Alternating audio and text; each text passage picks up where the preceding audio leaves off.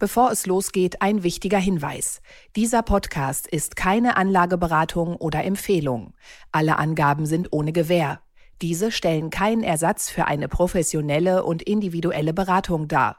Werteentwicklungen der Vergangenheit sind kein Indikator für zukünftige Wertentwicklung. Aktien fürs Leben. Der Vermögenspodcast von Kapital mit Petra Ahrens und Timo Pache.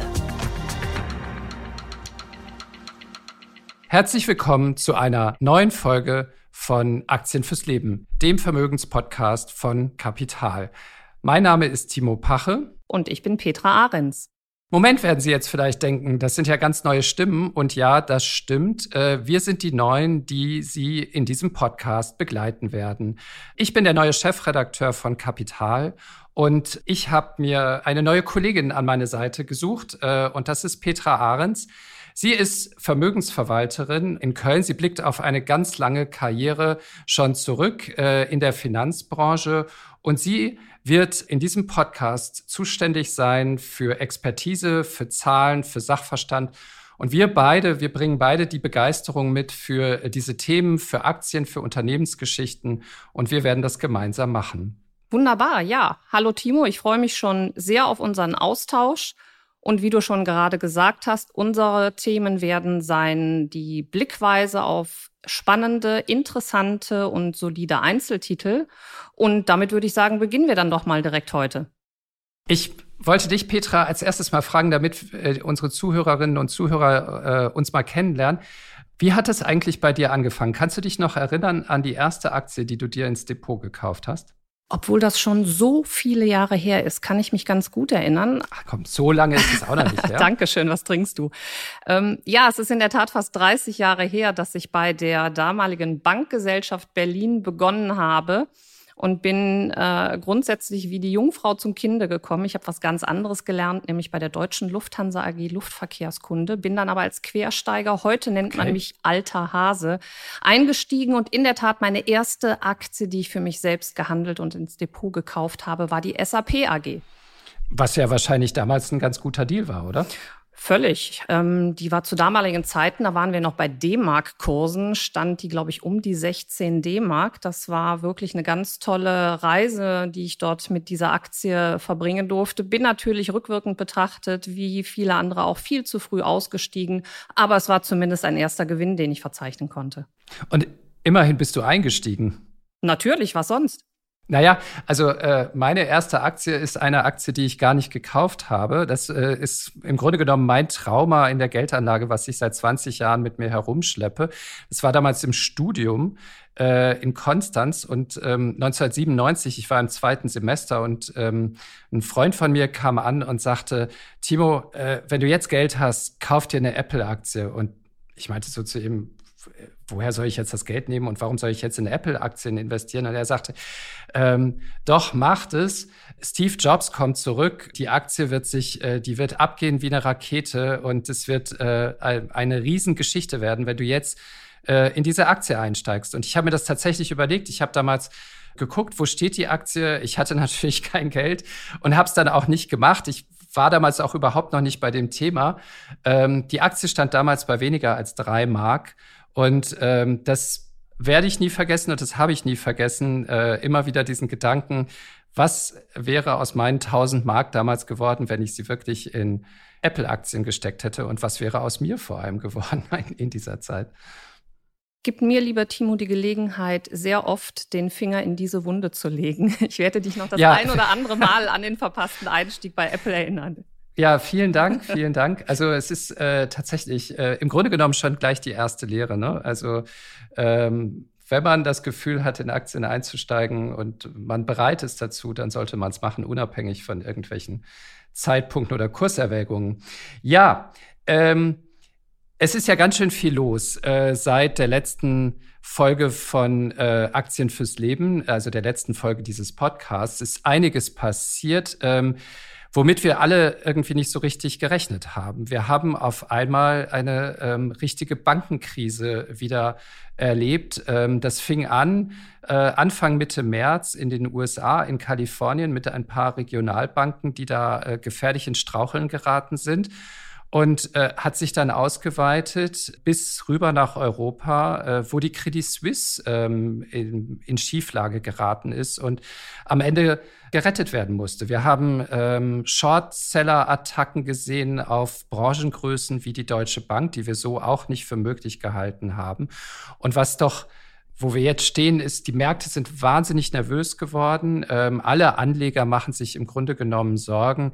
Erleben wir da gerade äh, die Rückkehr einer echten Finanzkrise wie 2008, 2009? Oder war das jetzt alles irgendwie ein Unfall und eine Verkettung unglücklicher Umstände? Petra, was denkst du darüber? Ich glaube, der Auslöser liegt ja wo ganz anders. Und daher sehe ich hier auch keine globale ähm, Finanz- oder Bankenkrise, wie wir sie zu Lehman-Zeiten in 2008 hatten. Auslöser, warum die beiden, du hast es eben schon richtig gesagt, regionalen Banken in Amerika ins Straucheln gekommen sind, ist natürlich das Umfeld von steigenden Zinsen, ähm, was die Folge von der hohen Inflation war. Also wir haben hier eine ganz andere Ausgangsbasis. Das Einzige, was mich wundert, ist, dass es so viele verwundert verwundert, dass das hier bei diesen beiden Banken passiert ist. Und äh, wir können die nicht mit deutschen oder normal regulierten ähm, Ausrufezeichen europäischen Banken vergleichen. Es hat hier zwei regionale amerikanische Banken getroffen, die überhaupt nicht unter unter behördlicher Aufsicht sind. Äh, ich glaube, in Amerika sind das die zwölf größten Banken, die reguliert mhm. werden. Dazu zählten nicht die Signature Bank und auch nicht die Silicon Valley Bank. Und die haben ein ganz anderes Geschäftsmodell. Also die Signature Bank hat reines Kryptogeschäft gemacht, die SWB machte reine Start-up-Finanzierung und das ist der Grund, warum die beiden Banken ins Strauchen gekommen sind. Übrigens, Timo, glaube ich nicht, dass es bei diesen beiden Banken bleiben wird. Aber anders als in 2008 hat für mich ähm, die FED und auch die Politik hier Gott sei Dank viel, viel eher reagiert. Aber wie konnte dann so eine Bank wie die Credit Suisse, die ja nun wiederum in einem ganz anderen Geschäftsgebiet äh, unterwegs ist als Signature Bank oder Silicon Valley Bank, wie konnte so ein Branchenriese dann auch noch in Misskredit geraten, weil was ja schon passiert ist, ist, dass diese Vertrauenskrise aus den USA irgendwie übergeschwappt ist auf die Kunden der Credit Suisse. Ja, und der Krug geht so lange zum Brunnen, bis er bricht und das ist dann der auslösende Faktor gewesen für die Credit Suisse. Also, dass es hier eine Schieflage gibt, wissen und beobachten wir schon seit Jahren. Ein absolutes Missmanagement. Und der Auslöser war halt, jetzt war die, die Pleite dieser beiden amerikanischen Banken. Aber auch hier hat man wieder sehr schnell ähm, in der Schweiz reagiert. Äh, die Schweizer Regierung, die Banken ähm, haben ja sofort gehandelt über das Wochenende hinweg. Also man muss sich mal vorstellen, wenn eine derartige Bankenfusion auf normalem Wege angegangen worden wäre, hätte sich das über Monate hingezogen. Und hier hat man das im Grunde genommen von Freitag entschieden und Montag präsentiert, dass die UBS hier ähm, den großen Fallschirm aufgespannt hat und äh, in die Rettung hineingegangen ist.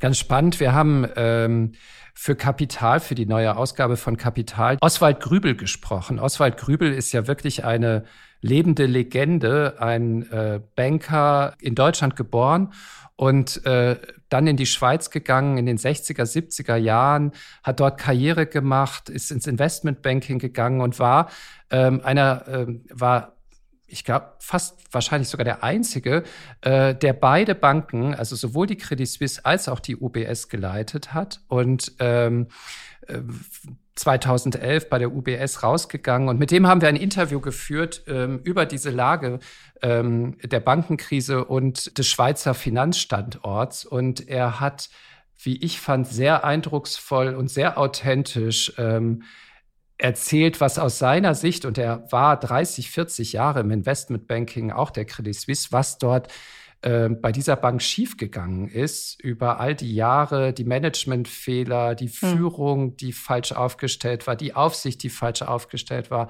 Es war eine sehr eindrucksvolle Generalabrechnung mit seinem eigenen Metier und mit seiner eigenen Branche. Ähm, ich habe selten ein so eindrucksvolles Interview geführt äh, wie mit äh, Oswald Grübel. Äh, das war wirklich sehr, sehr spannend und er hat im Grunde genommen all das bestätigt, was du gerade gesagt hast. Ein sehr individueller Fall bei der Credit Suisse äh, keine Rückkehr einer generellen Banken- oder Finanzkrise, das erwartet er auch nicht. Und was noch ganz interessant war, die Pointe, weil ja manche in Deutschland sich fragen, äh, profitieren jetzt hiesige Banken zum Beispiel von der Krise des Schweizer Bankenstandortes? Und da hat er ein bisschen die Erwartung gedämpft und gesagt, nee Leute, ähm, da äh, erwartet man nicht zu viel. Da sind andere dabei, sich diesen Kuchen irgendwie schon längst äh, zu schnappen. Und das werden vor allen Dingen die amerikanischen Großbanken sein, die in der Schweiz sehr präsent sind. Und äh, die werden sich äh, vor allen Dingen die großen, attraktiven Unternehmenskunden der Credit Suisse alle äh, schon ähm, sichern. Ja, äh, sehr, sehr spannendes Thema. Und wir haben gesagt, für die erste Folge äh, dieses Podcasts werden wir so ein bisschen bei diesem Thema bleiben, weil sich ja viele Menschen fragen angesichts der Unsicherheit in den Märkten, ähm, wie gehen wir damit jetzt sinnvoll um? Ähm, in welche Aktien kann ich jetzt noch, in welche Branchen kann ich äh, sinnvoll investieren? Und ähm, ein Stichwort ist ja auch Einlagensicherung bis 100.000 Euro. Was mache ich mit dem Geld, was darüber hinausgeht? Wenn ich es anlege, wie lege ich es an? Ähm, das haben wir so ein bisschen uns zur Klammer dieser ersten Folge ähm, überlegt. Und ähm, wir haben drei Unternehmen äh, herausgesucht, die entweder ähm, zumindest am Rande mit der Finanzkrise etwas zu tun haben. Das betrifft vor allen Dingen das erste Unternehmen, die Munich Re, ein großer Versicherungskonzern aus Deutschland, der als großer Player der Finanzindustrie natürlich irgendwie auch am Rande dieser Krise steht und interessanterweise aber sich trotzdem ganz anders schlägt. Und wir wollen einmal gucken, warum ist das eigentlich so? Ähm, darüber hinaus äh, gibt es zwei Branchen, die jetzt immer wieder genannt werden, wenn es darum geht, ein Depot, ein Portfolio abzusichern, breiter aufzustellen, jetzt vielleicht einzusteigen und die Gunst der Stunde zu nutzen. Das ist einmal die Chipindustrie, die eine große Konjunktur hat und ähm, die sozusagen schmutzige Industrie, die Rückkehr der schmutzigen Old Economy, die Öl- und Gasindustrie. Beide Branchen wollen wir uns anschauen und zwei Unternehmen sehr dezidiert. Das ist einmal Intel und einmal äh, das äh, US-amerikanische äh, Explorationsunternehmen Schlumberger, was jetzt unter dem Kürzel SLB firmiert. Wahre Größe. Fangen wir an mit der Munich Re. Ich finde, das ist wirklich ein, ein sehr beeindruckendes Unternehmen, weil man es ähm, gar nicht so richtig kennt. Es ist riesig, es sitzt in München und äh, wenn man in München ist, dann, dann ist es tatsächlich in der Stadt, finde ich, auch ein bisschen präsent. Aber ähm, ansonsten bekommt man von diesem Unternehmen relativ wenig mit, weil man mit der Marke Munich Re eigentlich nie in Kontakt ist. Petra, ähm, du hast dir noch mal so ein bisschen die Firmengeschichte dieses äh, Konzerns angeschaut und äh, sag mal, ähm, womit macht Munich Re sein Geld und äh, wie funktioniert das Geschäft? Ja, korrekt. Ich habe mir in der Tat die Firmengeschichte angeschaut und was ich ähm, sehr interessant fand, das war mir gar nicht bewusst. Also dieses äh, äh in München, Münchner Rück war ja der ursprüngliche Name. Man hat es dann halt etwas internationaler mit Munich Re dann umbenannt. Ähm, ist schon 1880 ähm, in Deutschland gegründet worden und man hat sich aber schon damals direkt international aufgestellt, was dann zur Folge hatte, dass dieses große Erdbeben in San Francisco ähm, 1906 war die Münchner Rückversicherung wirklich die einzige Versicherung, die noch anschließend zahlungsfähig war. Also äh, das fand ich schon so einen äh, direkten Gimmick am Anfang. Und äh, bis heute ist natürlich sehr, sehr viel passiert. Also wenn wir die Munich Re betrachten, ist ja nur ein Part davon die Rückversicherung. Und was muss ich mir darunter vorstellen?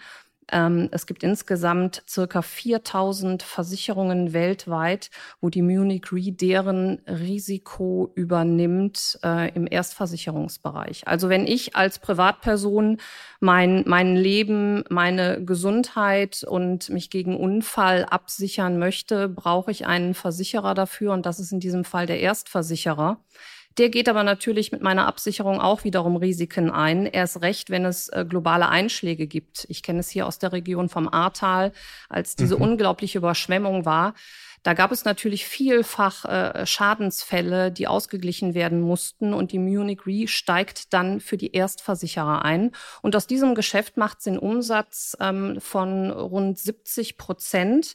Ein weiterer ähm, Part aber bei der Munich Re ist dann das ähm, Geschäft der Erstversicherer. Und zwar mit der Ergo Group hat sie sich eine Tochter ähm, gebildet, wo sie wirklich dann direkt in das äh, Geschäft der Versicherungen einsteigt. Und ein weiterer Standpunkt, auch sehr interessant, ist dann das Asset Management. Mit der Merck ähm, äh, macht die Munich Re sozusagen die Vermögensverwaltung für private und institutionelle Kunden, auch nicht in ganz so geringem Umfang. Das sind mittlerweile 340 Milliarden Euro, die das Unternehmen hier Assets under Management hat. Und jetzt würde man ja aber unterstellen, dass angesichts dieser ganzen Naturkatastrophen, die wir irgendwie äh, fast wöchentlich oder zumindest monatlich äh, sehen in den Nachrichten, Wirbelstürme in den USA oder in Australien mit riesigen Schäden ähm, oder jetzt zuletzt das gigantische Erdbeben, dieses schreckliche Erdbeben in der Südosttürkei. Wie soll man damit äh, tatsächlich Geld verdienen? Ähm, aber die Munich Re schafft es offenbar, denn äh, sie hat letztens äh, ihre Geschäftszahlen für das abgelaufene äh, Geschäftsjahr 2022 vorgestellt und die waren wirklich sehr beeindruckend. 3,4 Milliarden Euro Gewinn, knapp 17 Prozent mehr als 2022.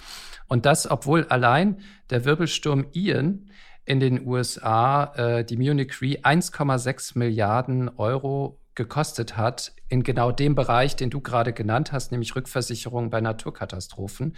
Und auch die Aussichten für 2023 sind ähm, irgendwie sehr beeindruckend. Ähm, weitere Steigerung angepeilt des Gewinns auf 4 Milliarden Euro.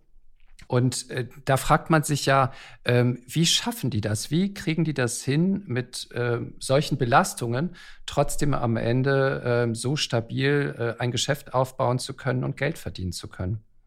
Ja, das stimmt. Und die und äh, im, im Zuge des Klimawandels werden diese Naturkatastrophen mit Sicherheit auch nicht weniger werden. Daher kann man davon ausgehen, dass sich Unternehmen schon im Vorfeld damit auseinandersetzen, wie hoch solche Schäden äh, in Zukunft auf einen wirklich niederschlagen werden. Aber hier ist natürlich wirklich dann zielführend dieses äh, dreifach geteilte Geschäftsmodell der Munich Re. Also nicht nur die Rückversicherung, sondern auch die Erstversicherung und das Asset Management. Und gerade bei, bei einem Versicherer mit dieser Größe müssen wir uns vorstellen, die sammeln natürlich vielfach von all diesen privaten und institutionellen Kunden, die sie haben, Gelder ein. Und hier kommt jetzt ein ganz wichtiger Faktor. Wir haben steigende Zinsen. Das bedeutet also, zum einen kann man im Versicherungsbereich natürlich die Prämien erhöhen, was hier auch nicht schwer fallen wird, sobald es einen Schaden gegeben hat. Aber auf der anderen Seite, die Cashflows, die Gelder, die hier eingesammelt werden, werden jetzt zu den höheren Zinsen, die es wieder an den Märkten gibt, einfach angelegt. Und alleine schon damit wird es eine Ausgleichgewichtung geben. Aber das Interessante ist doch, dass ganz viele ähm, am Finanzmarkt gerade Probleme damit haben, wenn sie in ähm, verzinste Anleihen investiert sind. Und das wird ja die Munich Re auch sein. Also die werden ja viele alte Anleihen in ihren Büchern haben, die niedrig verzinst sind noch und die ja genau jetzt gerade durch die Zinswende so stark in ihren Kursen äh, gelitten haben, ähm, was ja zumindest in den USA bei der Silicon Valley Bank, von der wir es gerade hatten, äh, zu diesen enormen Problemen geführt hat. Wieso ist das bei der äh, Munich Re anders als bei der Silicon Valley Bank? Die beiden kann man überhaupt nicht vergleichen. Also das, äh, wir haben hier mit einem international wirkenden Konzern zu tun und scheinbar macht Munich Re sehr viel richtig. Wir werden aber natürlich sehen, wie sie sich finanziell aufgestellt haben, äh, erst im nächsten Jahr, wenn die Zahlen präsentiert werden, nachdem es diese Zinswende gab. Auf der anderen Seite kommt aber natürlich auch immer frisches Geld hinzu und das kann dann zu den neuen Zinsmarktkonditionen angelegt werden. Und dass sie halt sehr viel in der Vergangenheit auch schon richtig gemacht haben, zeigt natürlich dieses Brett von, von zuverlässiger Dividendenzahlung. Also das muss man sich bei der Munich Re mal wirklich ähm, auf der Zunge zergehen lassen. Seit 1970, also mehr als 50 Jahre, gab es bei der Dividendenzahlung keine Kürzung und erst recht keine Aussetzung. Und auch jetzt im Mai äh, erwartet uns wieder eine Dividende in Höhe von 11,6 Euro. Also das ist schon wirklich, das ist ein sehr zuverlässiges, solides Zeichen. Ja, das stimmt. Ähm, das zeigt ja aber auch, nicht alles im Finanzmarkt ist gerade irgendwie an der Kante zum Absturz, äh, sondern es gibt offensichtlich große Unterschiede. Ähm, manche Unternehmen können sich ganz anders durch diese Zinswende und, und diesen äh, Tumult an den Märkten navigieren, als das irgendwie eine klassische Bank kann. Das ist richtig. Das sieht man auch an der Entwicklung des Kurses der Munich Re. Wir haben hier schon eine ganz gute ähm, Entwicklung, Performance ähm, hinter uns. Also die 11,6 Euro, die ich eben angesprochen habe, sind dann nur noch eine, eine Dividendenrendite von 3,6 Prozent aufgrund der, der aktuellen Kurssteigerungen, die ja seit äh, Oktober letzten Jahres äh, immens an Fahrt gewonnen hat. Und ähm, wer die Aktie im Bestand hat, kann sie weiter laufen lassen, sollte sich vielleicht überlegen, ob man nicht mal Gewinne ähm, absichert. Wer sie nicht im Bestand hat, weiß ich nicht, ob ich im Moment zu diesem Kurs einkaufen würde. Wir sind unweit des Höchstkurses ähm, aus dem Allzeithoch November 2000 entfernt und daher kann man vielleicht die nächste mit Sicherheit kommende Naturkatastrophe ähm, abwarten, um hier einen etwas günstigeren Einstieg zu finden? Okay, das klingt irgendwie böse, aber ähm, das ja, ist die Opportunität, die wir im Markt nutzen müssen. The trend is your friend.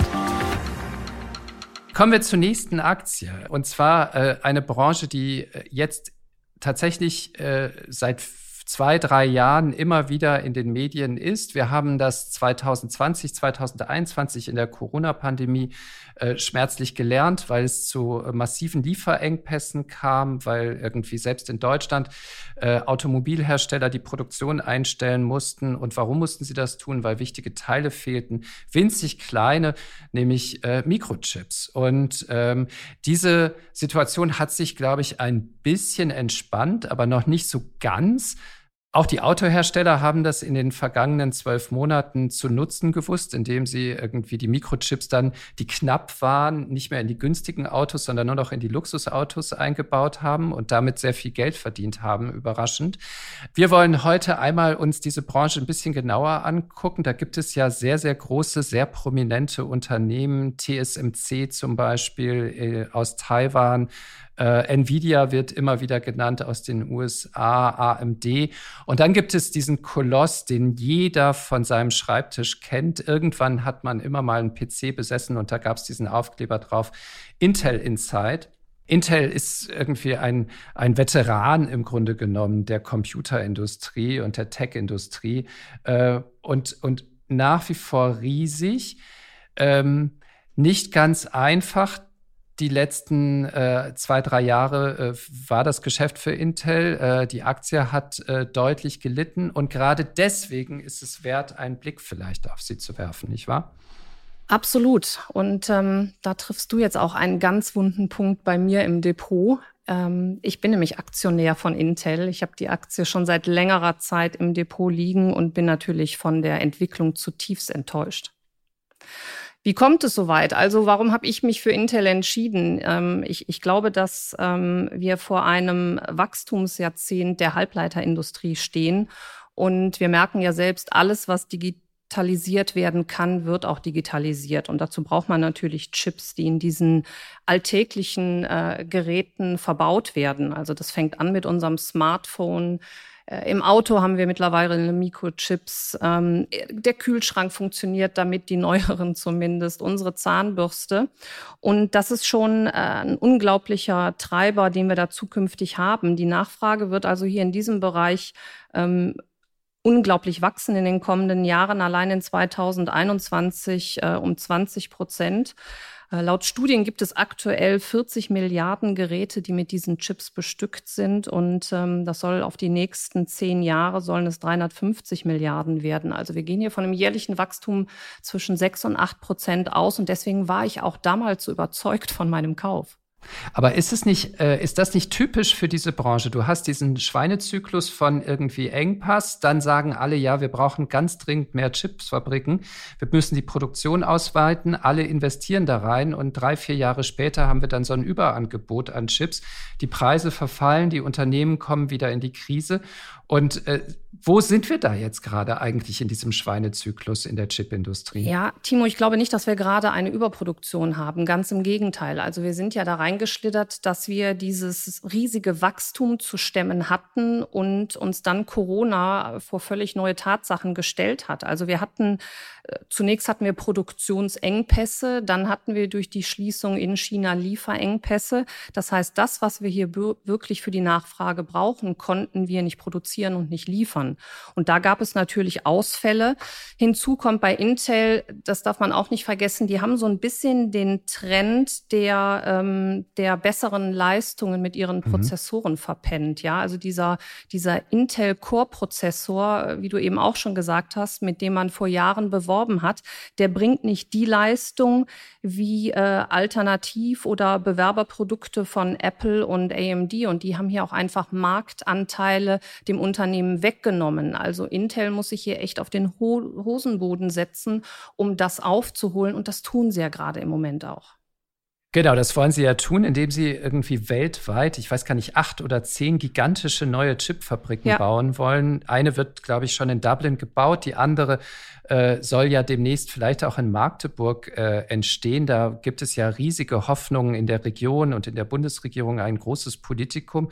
Das, was ich interessant finde an diesem Fall, ist ja, ähm, und das scheint irgendwie auch äh, für Intel eine interessante Perspektive zu sein, äh, sind die Subventionen, die da drin stecken. Denn offensichtlich hat die Politik erkannt, wie wichtig diese Industrie ist und wie wichtig es auch ist, sich unabhängig zu machen von internationalen Lieferketten, also die Produktion so ein bisschen zu renationalisieren oder zumindest zu re-regionalisieren und deswegen in Europa eine große Chipproduktion aufzubauen. Das will man erreichen, indem man bis zu 40 Milliarden Euro für diese neuen Chipfabriken auf den Tisch legt. Und alleine in äh, Magdeburg äh, sind ja mindestens sechs bis sieben Milliarden Euro ohnehin schon zugesagt als Subvention für diese neue Fabrik.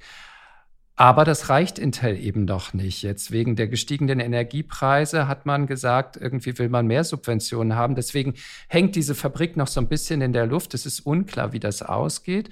Intel selbst sagt, sie wollen diese Fabrik weiter bauen. Ähm, was ich mich halt frage, angesichts der Probleme des Unternehmens, die du gerade schon angerissen hast, also ähm, und die sich ja auch in Zahlen manifestieren. Der Umsatz ist im letzten Jahr zurückgegangen, massiv zurückgegangen. Die Gewinne sind zurückgegangen. Im Grunde genommen äh, das Unternehmen kratzt fast an der Gewinnschwelle, wenn man so will. Frage ich mich, bringt Intel überhaupt die Substanz mit, um äh, all um dieses ehrgeizige Investitionsprogramm wirklich durchzuziehen? Oder sehen wir hier einem Unternehmen zu, das zwar noch sehr, sehr groß und breitbeinig auftritt in der Welt, aber eigentlich schon sehr stark strauchelt? Also ich glaube nicht, dass Intel strauchelt. Ähm, man hat Verluste eingefahren, natürlich auch aufgrund äh, der hohen Investitionen in 2022 durch diese ganze Planung dieser neuen Produktionsstätten. Man hat aber auch erkannt und vor allen Dingen in der Politik, äh, Joe Biden hat es ja auch äh, angesprochen, dass man ähm, sich wesentlich unabhängiger vom chinesischen Markt machen muss. Und äh, da hat man jetzt ein, ein großes Unternehmen wie Intel, was sich hier erneut positionieren kann. Und ich glaube auch, da wird es Unterstützung geben. Timo, und ich glaube auch gar nicht, dass in Magdeburg es hier zu, zu größeren ähm, Querelen kommt. Also zum einen hat Intel diese ähm, man wollte 6,7 Milliarden haben und man hat jetzt neu kalkuliert, bedingt durch erhöhte Energie- und Rohstoffpreise, wahrscheinlich auch äh, Bauproduktionspreise, die bei so einem Werk anfallen, hat man von 10 Milliarden gesprochen. Meines Erachtens war das aber gar keine Forderung von Intel, sondern man hat mal diesen Betrag in den Raum geworfen und mit denen geht jetzt halt das, äh, gehen, geht der Bund um.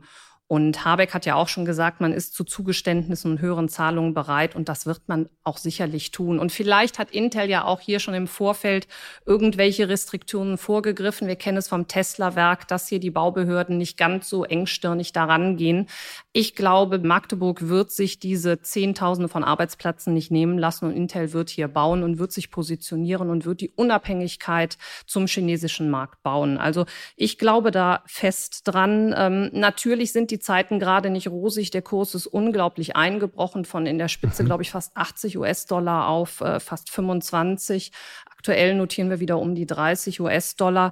Ähm, sich jetzt zu positionieren, vielleicht wartet man erstmal ab, da kommen noch einige äh, Kosten auf den Konzern zu. Auf der anderen Seite jetzt sich zu positionieren, um auf die Zukunft der Halbleiterindustrie zu setzen, kann auch kein Fehler sein. Jetzt ist es ja so, es, du hast ja die Konkurrenten gerade schon angesprochen, mhm. AMD, Nvidia und so weiter ja. und so fort. Die stehen anders da. Die sind ja, glaube ich, auch ganz anders bewertet. Ne? Also die, die Aktien sind ja viel, viel höher bewertet. Ähm, man könnte ja jetzt auch als Anleger sagen, ich kaufe mir einfach einen Fonds, einen Branchen-ETF oder sowas. Äh, in dem Fall ist es bei Intel aus deiner Sicht aber anders, oder? Ja, das ist, äh, Intel hat für mich natürlich wesentlich mehr Potenzial. Ja, es gibt andere, die mit diesem ganzen ähm, Wachstumsmarkt mitgelaufen sind, besser dastehen. Ich persönlich glaube nicht, dass Intel vom Markt verschwindet. Also ist es eine Spekulation auf eine bessere Zukunft und auf ein Annähern der Kurse, die wirklich möglich sind. Wenn man aber natürlich, und da bin ich ein Verfechter, ähm, etwas solider in diesen Markt eintreten möchte, warum dann nicht direkt ganz am Anfang der Wertschöpfungskette nämlich bei Unternehmen, die Chips herstellen. Da gibt es einen ganz großen Big Player, das ist ASML. Und wenn man hier wirklich solide, seriöse Entwicklung haben möchte, kann man vielleicht verknüpfen, auf der einen Seite den Hersteller, auf der anderen Seite den Kunden. Und da finde ich Intel super interessant. Und ASML hast du erwähnt, ähm, das ist tatsächlich ein absolut faszinierendes Unternehmen, was wir sowohl in Kapital als auch in diesem Podcast schon das eine oder andere Mal behandelt haben und äh, tatsächlich ähm, ein, ein, ein super spannendes Unternehmen, woran sich ja sozusagen die ganze weltpolitische Auseinandersetzung zwischen den USA und China äh, entzündet beziehungsweise kristallisiert und ablesen lässt. Zu Recht, zu das Recht. Also wer Tat Kunden wie Intel, Apple und Samsung hat, kann nicht schlecht dastehen. Das Ganze sehen. Eine andere Branche, die immer wieder im Moment genannt wird als eine Zukunftsbranche, ist eigentlich eine Branche aus der Vergangenheit, wenn man mal ehrlich ist, äh, nämlich die Öl- und Gasbranche. Allerdings auch das muss man zugeben. Wir haben alle gesehen, 2022, genau vor einem Jahr, wie abhängig wir nach wie vor von Öl und Gas sind, obwohl äh, die Politik, die Wirtschaft und alle, wir auch, äh, eigentlich die ganze Zeit nur noch von der großen grünen Klimatransformation der Wirtschaft und der großen Industrienationen sprechen. Ähm, Manche haben auch gesagt, das, was äh, nach äh, dem Einmarsch Russlands ähm, an den Öl- und Gasmärkten passiert ist, das ist so ein bisschen die Rache der Old Economy, the Revenge of the Old Economy hieß es. Und ähm, ja, äh, die großen Öl- und Gaskonzerne haben das Jahr 2022, wie es zu erwarten war, mit gigantischen, unfassbaren Gewinnen abgeschlossen. Ich sag mal drei Zahlen total. Der französische Öl- und Gaskonzern 36 Milliarden Dollar bereinigt um Sondereffekte. Shell fast 40 Milliarden Dollar. Beide haben ihren Gewinn quasi verdoppelt und äh, BP 28 Milliarden Dollar, sogar mehr als verdoppelt. Da steht natürlich die Frage im Raum, ähm, gehe ich jetzt in Öl und Gas? Ist das irgendwie eine gute Absicherungsstrategie? Zumal ich ja erwarten würde, auch bei diesen Preisen, wobei der Ölpreis ist ja schon wieder runtergekommen, aber dennoch, äh, ganz niedrig ist er ja nun immer noch nicht, ähm, es wird wieder mehr Öl und Gas gefördert werden, beziehungsweise es wird wahrscheinlich auch mehr investiert werden in die Öl- und Gasförderung. Kurzum, ist es jetzt ein guter Zeitpunkt, in diese Branche einzusteigen? Ja, totgeglaubte Leben länger. Also das, das spricht auch für diese ähm, fossilen äh, Energieträger. Man muss das natürlich auf der einen Seite vielleicht der ein oder andere von uns mit ein bisschen Moral unterlegen wir werden vom Öl und Gas werden wir äh, kurz- und mittelfristig nicht wegkommen. Ich selbst bin da kein großer Anhänger von, weil wie du eben schon gesagt hast, wir unterliegen hier natürlich ähm, Faktoren und gerade die Unternehmen, die am Öl- und Gaspreis hängen, haben Faktoren, die wir halt mittel- und langfristig überhaupt nicht absehen können. Und, und das, das stört mich einfach in einer, in einer Wertanlage. Ähm, ich bin hier von Fördermengen abhängig, gerade bei Öl. Und ähm, wenn es hier politische Krisen gibt, und die hatten wir zu häufig in den vergangenen äh, Jahren äh, Kriege oder auch Naturkatastrophen, hänge ich hier an der Ölpreisentwicklung. Ja, das kann wunderbar laufen, ähm, wenn wir einen Krieg haben oder, oder einen, einen Krieg in der Golfregion. Ähm, aber ich bin hier abhängig und meistens kann ich diesen Einschlag mit der Glaskugel halt nicht vorhersehen. Und dann muss man sich die Frage stellen, ob langfristig betrachtet diese Unternehmen aufgrund einer grüneren Politik wirklich Ertrag bringen oder ob ich kurzfristig eine Spekulation eingehe, weil ich eine politische Krise gerade vor mir habe. Mhm. Aber machen wir es doch mal konkret. Also einer der, der großen Kolosse dieser Industrie ist ja das äh, Ölförderunternehmen Schlumberger. Die machen ähm, Bohrinseln, Exploration, riesige Schiffe, mit denen die irgendwie äh, über die Weltmeere fahren und Bohrinseln verankern. Und, und äh, man kennt das auch aus den großen Hollywood-Filmen. Die sind überall, wo es äh, Dampf zischt und äh, irgendwas verbrennt. Was denkst du über so ein Unternehmen wie Schlumberger? Ist das, äh, ist das jetzt interessant oder ähm, macht sich genau diese Ambivalenz der Branche genau in so einem Titel fest? Ich muss gestehen, ich habe mich wahnsinnig gefreut, als du gesagt hast, lass uns über Schlumberger unterhalten. Aber nicht, weil ich an diesen äh, Ölkonzern gedacht habe, sondern ich habe einen Wein- und Spirituosenhändler, der heißt Schlumberger und dachte, hey, super, wir unterhalten uns über Hochprozentiges. Nun gut, dem ist nicht so und dem ist vor allen Dingen nicht so bei Schlumberger. Das können wir beim nächsten Mal machen. Ja, sehr gerne. Wir können uns auch zwischenzeitlich darauf einstimmen. Ähm, also bei Schlumberger ist es wirklich so, wenn man sich die kurzfristige ähm, Performance anguckt, und dann sprechen wir von der Ölpreis Rallye, die wir seit 2021 haben, hat natürlich der Kurs davon profitiert und ist von, von 20 auf circa 60 Dollar angestiegen. Aber auch hier habe ich mir das Unternehmen mal wieder in der Entwicklung etwas langfristiger angeschaut.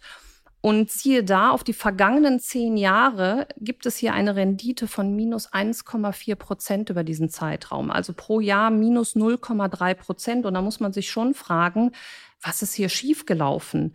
Und in den letzten neun Jahren hat das Unternehmen äh, also einen definitiven operativen Verlust erzielt. Hinzu kommt, dass Schlumberger offensichtlich auch nicht in der Lage ist, aus sich, also sich aus seinem operativen Geschäft zu finanzieren. Zeugt ein bisschen daher, dass man in den letzten vier Jahren jedes Jahr neue Aktien ausgegeben hat. Also daher ein Unternehmen, was äh, kurzfristig vom Kurs her profitiert hat, langfristig aber scheinbar finanziell nicht gut dasteht und das hat aber Schlumberger auch anscheinend selbst festgestellt. Man äh, hat letztes Jahr mit, damit angefangen, eine neue Marke zu bilden. Man hat sich erstens umbenannt in SLB und versucht sich jetzt halt im Moment ein bisschen mehr auf die kohlenstofffreie Energiezukunft auszurichten. Bleibt abzuwarten, Timo, ob das Unternehmen das schafft. Also für mich ist Schlumberger nicht die Nummer eins auf der Liste, wenn ich in diese fossilen Energien investieren möchte. Das ist ja, das ist ja auch ein ganz interessanter Punkt, wo man nochmal unterscheiden kann zwischen Einzelaktieninvestments, die spannend sind, die irgendwie Spaß machen können und Branchen, wo es irgendwie vielleicht wirklich sinnvoller ist, wenn man da reingeht, wenn man alle moralischen und sonst wie äh, Bedenken zurückstellen will, weil man sagt, das ist für mich irgendwie, äh, da will ich partizipieren an dieser Ready, dann ist es vielleicht sinnvoller, tatsächlich auf einen Fonds zu gehen. Breit streuen, genau breit streuen mhm. weltweit äh, und über, über verschiedene Unternehmen. Ähm, und ich würde ja sogar sagen, das ist so ein typischer Fall, wo es sinnvoll ist, einfach einen guten ETF sich ins Depot zu legen. Und äh, wir haben jetzt zwei uns nochmal angeguckt, äh, die genau in dieser Industrie unterwegs sind, nämlich einmal den iShares Oil and Gas Exploration and Production und den Spider S&P US Energy Select. Die sind beide sehr breit aufgestellt. Die haben allerdings einen unterschiedlichen Länderfokus. Beim einen ist es schon im Namen erkennbar, es ist äh, Schwerpunkt USA und da habe ich dann alle großen Player dieser Industrie auch SLB oder Schlumberger ist die drittgrößte Position in diesem ETF. Äh, und, Richtig, äh, genau, mit Exxon und, und Chevron. Also das ist wirklich ein ETF, der rein auf den US-Markt dann abzielt. Ja. Und wo ich in all diese Unternehmen investieren kann bei sehr, sehr niedrigen Gebühren. Und umgekehrt der iShares, den finde ich äh, auch spannend, weil er eben weltweit, und dann sieht man, wie weltweit diese und globalisiert diese Industrie eben ist, investiert. Äh, da sind es USA, Kanada, Australien, Japan, Norwegen, Israel. Alle sind dabei mit den jeweils dort vertretenen Unternehmen. Und äh, das kann dann, glaube ich, wenn man sagt, man möchte so etwas beimischen, weil man glaubt, dass diese Industrie in den nächsten 10, 15 Jahren doch eine Renaissance erleben wird, dann ist das wahrscheinlich in dem Fall das bessere Investment als die Einzelaktie mit allen individuellen Ja, und ich stimme dir, ich stimme dir zu. Ich bin da auch eher bei BlackRock und dem iShares, weil er durch, durch Öl und Gas und diese weltweite Verteilung ähm, hat er auch eine wesentlich bessere Performance gebracht. Ich habe mir auch beide ETFs mal angeschaut. Also der von Spider hat über fünf Jahre 77 Prozent gebracht. Äh, sicherlich sehr zufriedenstellend. Mhm. Aber iShares hat auf die letzten ähm, drei Jahre, und hier sehen wir schon, was es ausmacht, wenn plötzlich eine Ölpreisrallye dazukommt, in drei Jahren satte 250 Prozent gemacht. Also damit ähm, mal abgesehen von allen grünen Investments, die wir hoffentlich alle im Depot haben, konnte man auch mit den fossilen Energien gut Geld machen. Genau, aber es geht dann eben auch manchmal ganz schön wieder runter. Ne? Also wenn dann der Ölpreis verfällt. Ja, selbstverständlich. Dafür gibt es ja historisch auch viele, viele Beispiele. Dann, äh, ja, dann geht es halt auch. Das ist die Spekulation. Genau. Das ist genau die Spekulation auf, auf die Fördermengen und äh, bei Zuspitzung äh, politischer Krisen, die wir in diesen Investments haben haben. Das muss jeder Anleger in Kauf nehmen.